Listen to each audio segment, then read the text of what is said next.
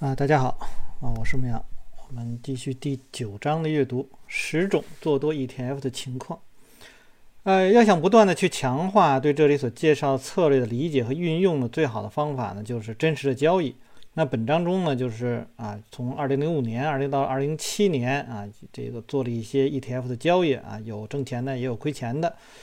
那所有的这一些呢，就是他说，我觉得这个是有教育价值。多年来，尽管价格可能会有所变化，但是技术分析的基本概念和发挥作用的图表呢是保持不变的。好，我们来看第一个，那么是突破创出新高。那么，二零六年到二零七年的时候呢，呃，新华富时中国二十五这个 ETF 呢开始从。呃，底部啊出现了一个巨幅的反弹，那寻找短线或者是中线交易机会呢，持有时间为两到三周。那么说我抓住了这样的一次这个比较好的一个波段，呃，这次突破呢启动了多年的上涨趋势。当一只股票或者 ETF 呢突破了二十五周新高的时候，上涨势头往往是很猛烈的。那这是因为呢这个完全缺乏这个上档的供应。呃，否则呢就会压制其上涨。这种的上档供给的我们称为阻力，是由一些交易员或者说是投资的人来造成的。因为他们呢，呃，之前在更高价格买入了啊，那么随后呢，在尝试在盈亏平衡的这一方呢去逢高卖出。令人奇怪的是，许多交易者呢和投资者呢是避免啊买入新高的，但是呢，现实这种情况是，创出新高的股票啊，往往呢会啊有更丰厚的头寸。那这一块儿，我们在之前啊读的这个可能这一两年、两三年吧，所读过的书，基本都是这样的一种操作模式啊，突破五十二周新高。呃，有的朋友说，那我怎么？就是说用公式啊，就是说选出来的，比如昨天没有创出新高，今天创新高了，啊，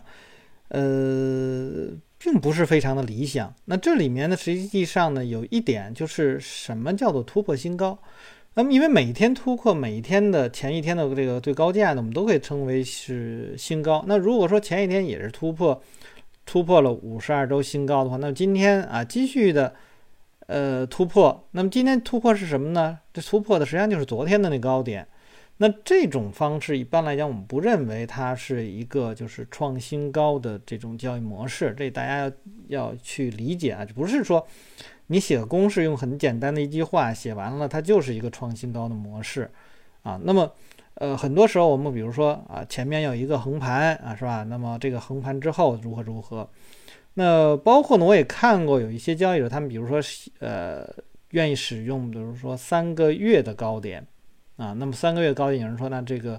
是九十天也好，说是六十天也好啊，不管是一个什么样的，比如说突破，那么也是这样，他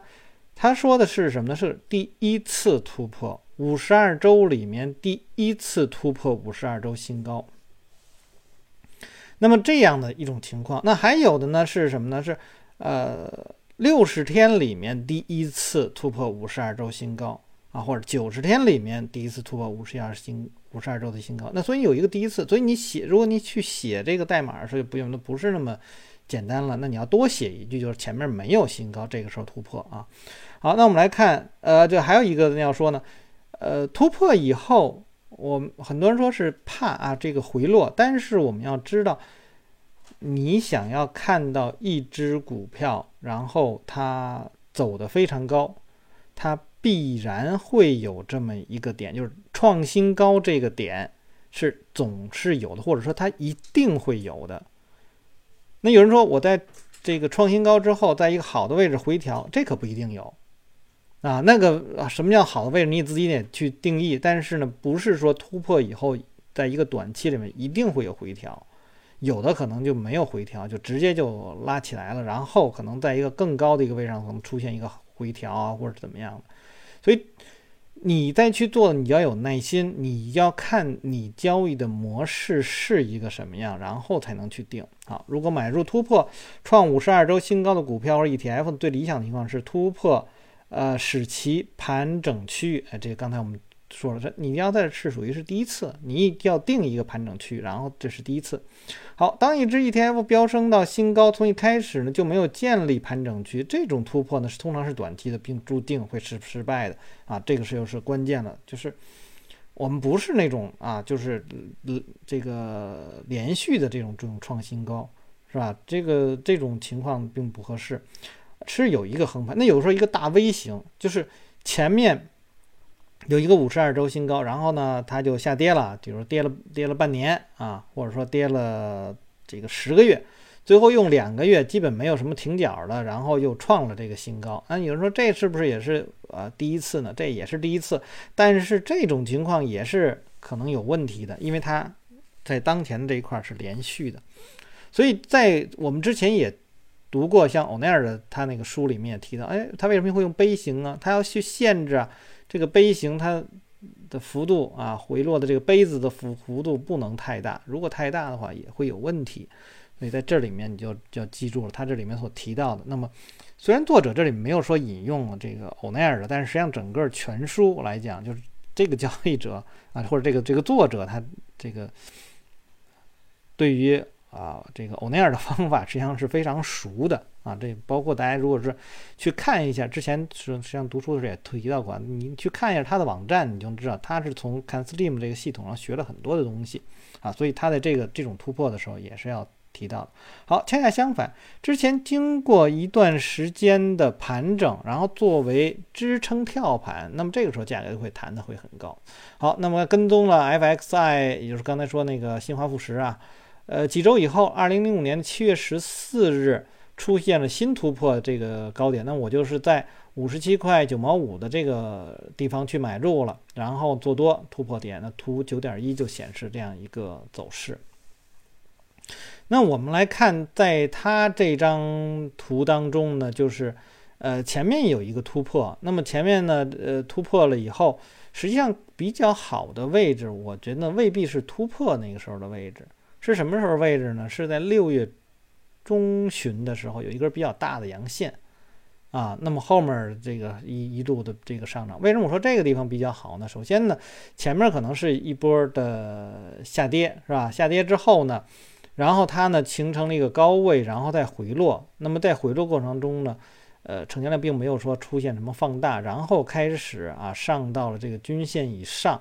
然后在那个距离前高没多远，就是五十，大概就是五十五块多钱，没到五十六那个地方。然后它前面有一个高点是在五十六块钱到五十六块五的这个区域啊。那么在六月的中旬的时候，你看它横盘，然后出现了一个放量。那么这个放量。是突破了一个小横盘，就接近一个大的这个阻力区的这个高位，那它能在这儿出现一个高点，虽然它没有创新高，但它想干什么，你你就知道了，是吧？然后它就是后面的就往往上走了，所以，哎，你有可能能比它的啊买入的时间会更早一点。呃，再后来呢，就是那就是创新高的位置了。那创新高的位置呢，我觉得它那个位置呢也不是说特别的好。啊，我们可以看呢，在九点二这张图当中，就是说 A 点，实际上 A 点过后，呃，等它后面有几两个小小阴线啊，就是说，哎，在前面前高那个地方遇遇阻了啊，有个小阴线，然后再有一个开始这个 K 线变得稍大一点的这个时候，这个往上走，也就是说它标记的大概就是五十七块七毛九，或者五十七块九毛五，那就是就我们算五十八块钱吧。那我觉得，呃，比较好一点的话，可能会在将近五十九的那个地方你去买入，那个就是买入之后你迅速的就有一个拉升。这样的话，大家听我在每回读的时候，我们期望的是你入场之后就要迅速的盈利，那么你就会有一个习惯，形成这种习惯以后，那么呃，价格出现稍微的回落，你可能就觉得，哎，这个。风头不好，我就可以干别的去了啊！我这个就能就平仓出来，我再去寻找。只只有说我买入了以后，迅速脱离我的成本区，然后这种才叫好的股票，因为它能给你迅速带来这个收益啊。那么这种情况的话，你总是做这样的话，你的盈亏比就会变得非常的大，因为你亏亏一点儿，你看市场停了你就停，因为我们说的是刚进场，还在处于你的这个啊，就是可能还没有。应该怎么说呢？就没有怎么获利，你可能挣了百分之一二啊，就是属于这种状况下。那有人说，那会不会这样的话，会不会频繁的买入？那就是看你对于盘整个这个市场的一个一个判断能力了。那如果你对于这种供应需求的这个理解比较好的话，那通常会是买入就迅速的赚钱。然后，比如我们说迅速赚钱，一般来讲就是超过最起码超过百分之五到百分之十，应该最起码百分之十以上。就是你进场了以后，可能两三天啊，就你能获得百分之十的收益。那这个时候你就知道哦。这种交易是绝对是好的交易，然后你能更有可能让你留的时间更长一些。而你买入之后啊，可能一会儿今天今天啊比昨天稍高点，然后明天呢可能又回到这个你入场的位置，后天可能比你入场的时候还低一点，但是确实也没到达你的止损的位置。然后在这横了几天，那因为这个时候你的这种心态不容易把握好啊，而且呢，就是说为什么刚一突破就出现这种停顿？那么说明他没有力，没有准备好做上攻的这个动作，所以我们希望的是一种啊这种上攻。那么或者说，哎，第一波的这种上攻我不做，我就等它回调几天，然后我看它是不是在缩量，然后缩量就是跌不下去了，我再去买入。那么也可以那样的话，也其实上也是你买入之后，实际上你预期着未来的一两天，它也是要迅速的脱离你的成本区，而且你的止损是非常非常小的。啊，是是是这样的好，那么它具体的怎么说？呃，我们就不读了啊。就是这个买这个新华富时，呃，中国一二十五指数这一块啊。那么，那么通它的这个，实际上在它的描述当中啊，也更多的是呃使用，比如说这个这个成交量啊、均线呐，或者说价格的一些变化啊。那么大概跟我。思路差不多，或者意思是是差不多的，可能我那么我讲的可能会更激进一些啊，跟他讲的不太一样。呃，具体的大家可以去看。那么在这里面，它有一个结果：二零零五年七月十四号，那他买了啊，这个，然后呢，在七月二十呃九日、八月三日啊，分别呢卖出一半，均价呢是六十二块四毛五啊，实际上他也就挣了不到百分之十啊，挣了不到百分之十，然后呢。这个最终啊获利的点呢是四点五三个点啊，那么应该是四点五四块多钱吧，就是相当于啊就均价呃六十二块，那么那实际上它就就是获得了四块钱啊，就是因为五十八块钱买的嘛啊，基本上是是这样一个情况。呃，它的这个卖出的呃就是在第一个点位上卖出呢，我觉得主要是考虑到。呃，价格在上涨过程中，成交这个这个 K 线的幅度在在缩小啊，那么你还在创新高，但是你的 K 线幅度在缩小，然后有这个呃有这种缩量的倾向，他可能认为这是一种叫做顶部无需求的呃状态，但我觉得它这个走的稍微的有点激进了啊，它在我觉得后面那个 C 的那个地方比较好一些，因为那个地方出现了一个放量，放量之后呢，这个才出现了一个跳空啊，然后呢。后面没有跟随，所以在 C 的地方去离场，我觉得这个位置是看起来还是不错，因为在一个短期它迅速获得了比较多的一个收益。那么那个收益的位置大概是在六十四块多钱，就比刚才他说的六十二块四毛八啊，这个这个要实际上高出两三块钱去啊。我觉得那样的话呢，你的收整体收益了要比就是我们从图当中看，或者利用我之前所讲过的那些知识的话。呃，会比它的这个交易位置要好一些啊。好，那我们继续再看下面突破牛市盘整。那牛突破牛市盘整也是一种突破啊，但这种的方式呢，也是一个非常非常好的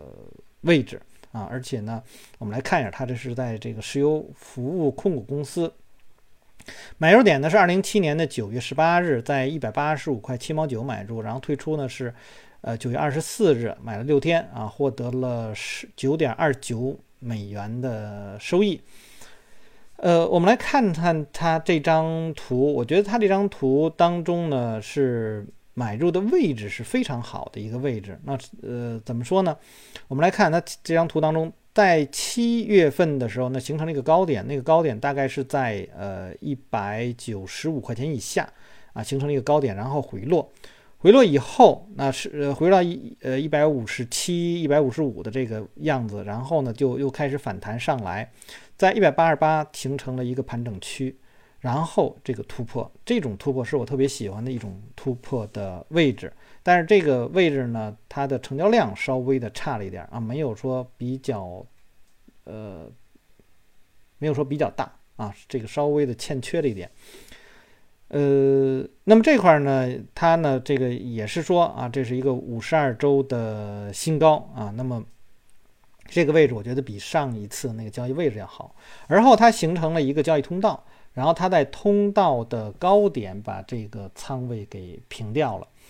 呃，我觉得稍也是稍微的激进了一点儿啊。如果再等一等，可能会啊好一些。啊，那么当然呢，他可能认为呢，这个依然是一个无需求的上涨，因为成交量也是在减弱了。而后呢，呃，就是它属于是在一个一个通道的上轨，通道上轨呢没有形成更强的走势，他认为这种可能是是这个这个失败的概率比较高，因为整个 K 线的幅度也变得呃小了一些。那我觉得这个从当前看，可能可以再等。可以可以再等，然后呢，把这个止损提高到入场位，啊，可能会好一些。因为通常在这种情况下，你的第一次买入的那个量不是很大，说明大家对这个位置并不是说特别的看好。虽然形态来讲是我特别喜欢的一种形态，呃，但是这从成交量上来说，没有一个非常呃大的啊，相对来说大一点。最起码你应该超过均线，但它那个位置并没有超过均线。那显然这个这个量量能不够啊，所以可能也可能后劲儿比较弱。我觉得它可能会这个多方面的去考虑。好，再接下来呢是看一看啊，那么嗯，他说那个长线的上涨趋势的延续，长是长线的上涨趋势延续，通常呢就是在一个回调了啊。那么我们来看他是怎么说的。那多种时间框架下，不仅可以在确认趋势，它们有助于你看清形态。那对于那些只用某一种时间框架的交易者来说呢，这种形态可能不会太明显。那么，二零零六年的六月，他买了黄金信托啊，这样一个例子。二零零六年五月中旬到六月的时候呢，它有一个抛物型的反弹。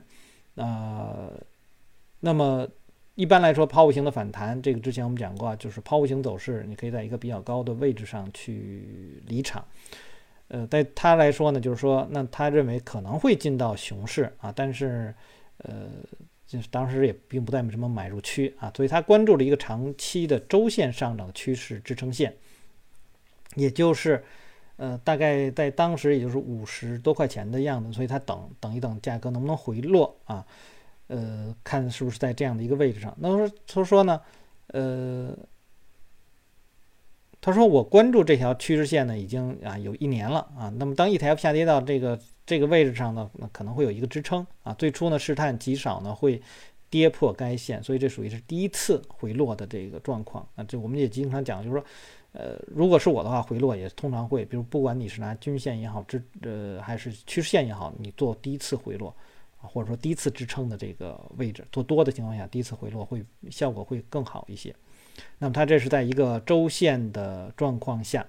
好，那么至少呢，一般情况下，他说它到了这个位置会有反弹，至少呢反弹自其高点下跌幅度的一半。然而呢，呃，不等到出现上涨趋势，有可能会恢复，或至少是尝试性的啊，有这种恢复某某几种型号，就盲目的试图在这个。这个支撑线上买入的时候，这是一种不谨慎的做法。对于 GLD 呢，他说，首先啊，他要去看这是是不是要试探啊这个上涨趋势线，之后在日线当中呢去寻找逆反的信号。那就是说，哎，我看它是不是真正受到支撑，受到支撑之后啊，然后再起来。那么，呃，事实上的走势呢，确实是这样啊，从高位这个下跌，下跌下来了以后呢，它把从高位下来这一段呢绘制了一条。呃，下跌的趋势线，然后这条趋势线被突破，那我们可以看到，这条趋势线不仅仅是趋势线被突破，而且呢，十日均线也被突破。那一个整个的下跌的这个状况，实际上和呃十日均线也是非常的近似。前面讲他说两种方式啊，都作为一种就是重合性的，那比如它构成一种压力，但是这里面呢，这种压力呢被突破了，他认为这是一个比较好的状况。但是我在这里面看到的，它的反弹的力量呢，还是有点弱，估计可能会在这个地方横做一段的时间的横盘，啊，为什么我这样去考虑？首先呢，它在下跌的下跌到呃六月十二日左右的时候，出现了一个放量，啊放量，但是没有继续的下跌，但是在上涨的过程当中，成交量没有放放大，说明这种上涨可能仅仅是一个试探性的状况。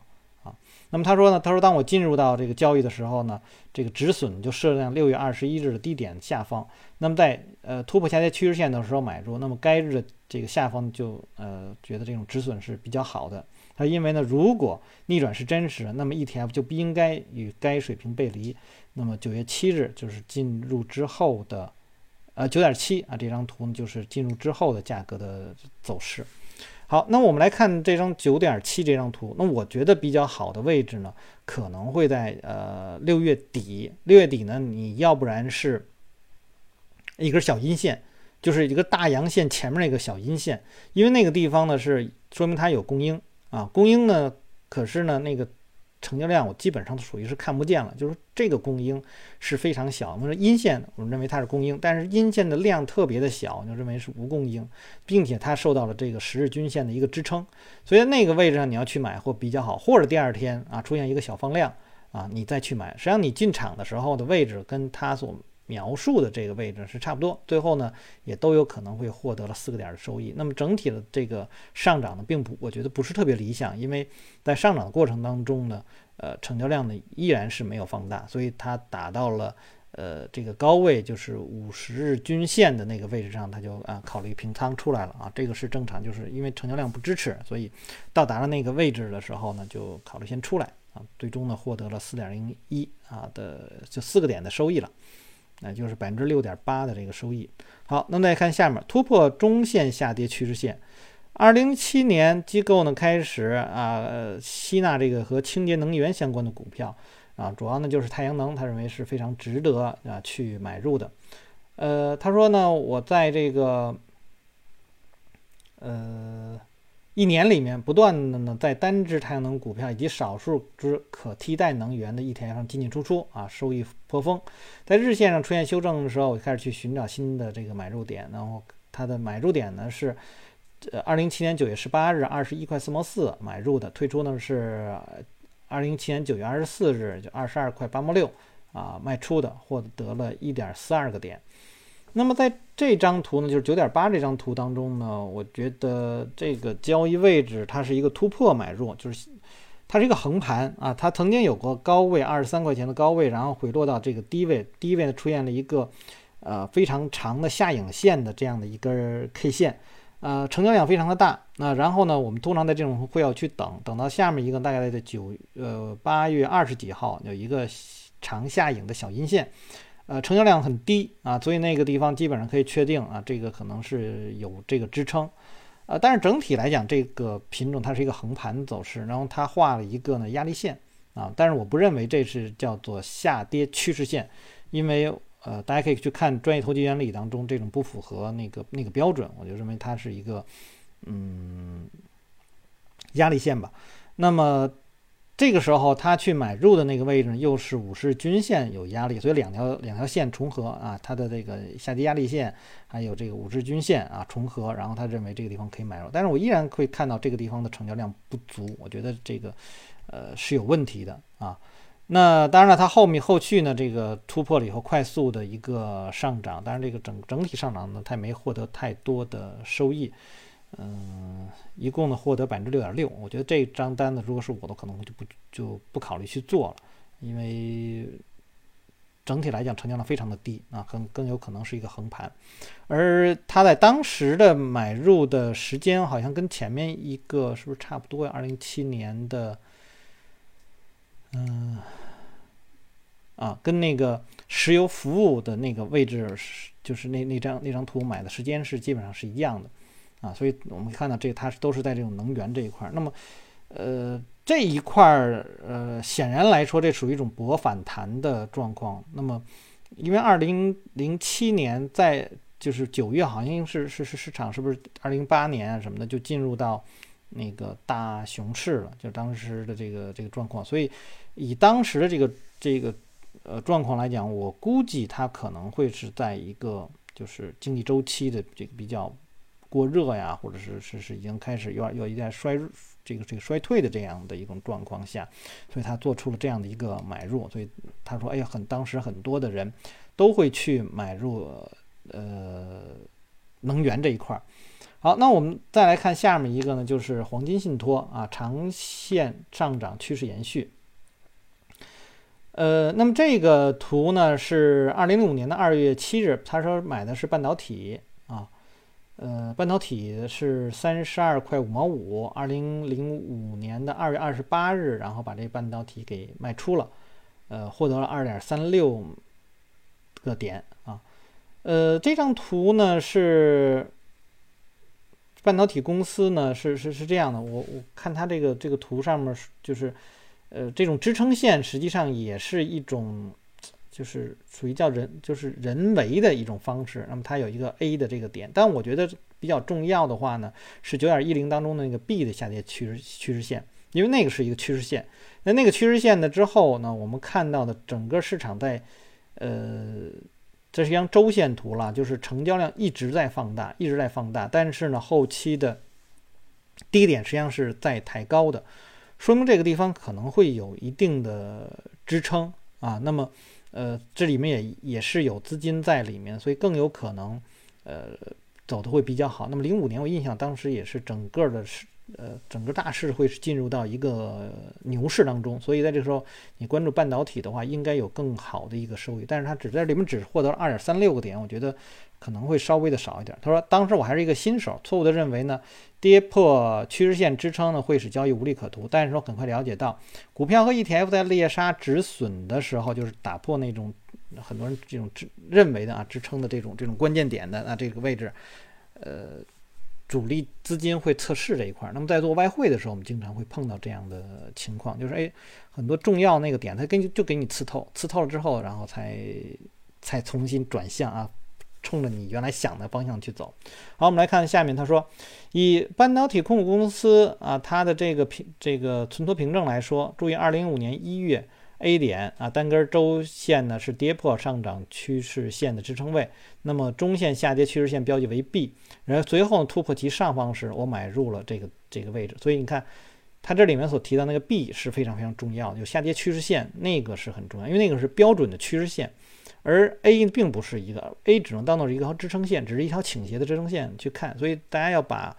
什么趋势线啊、支撑线它们的条件你要。呃，很很熟悉。如果不会的话，可以再去看，